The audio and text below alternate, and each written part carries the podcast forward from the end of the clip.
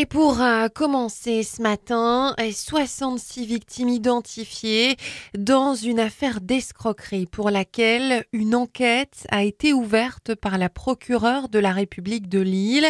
En fait, le gérant d'une société de travaux d'installation d'équipements thermiques et de climatisation, ainsi que deux commerciaux de cette entreprise, ont été interpellés, placés en garde à vue et mis en examen.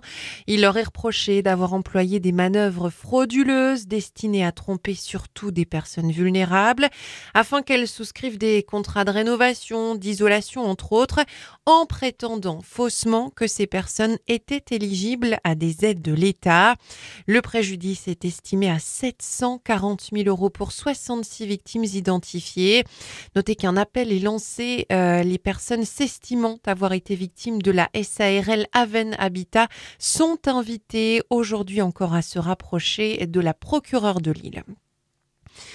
Deux personnes euh, interpellées il y a quelques jours dans le Pas-de-Calais après l'agression d'un arbitre juste après un match de foot il y a quelques jours à Vingles dans le Pas-de-Calais.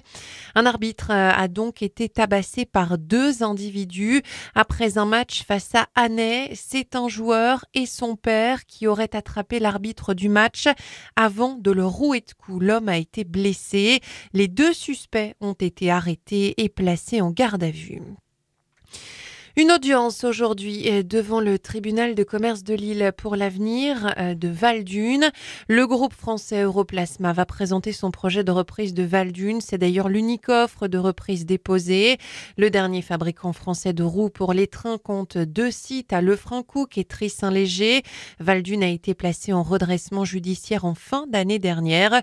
Europlasma propose de reprendre 178 salariés sur 309.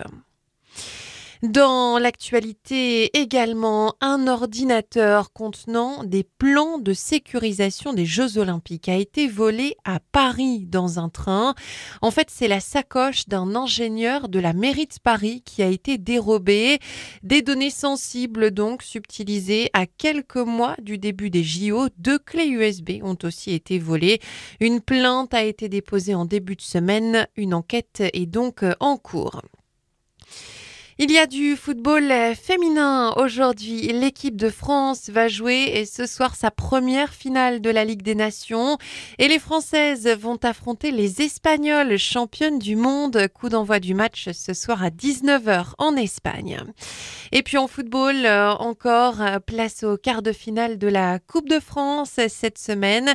Euh, et notez que ce soir, Valenciennes, dernier club de la région encore en lice, va jouer à Rouen.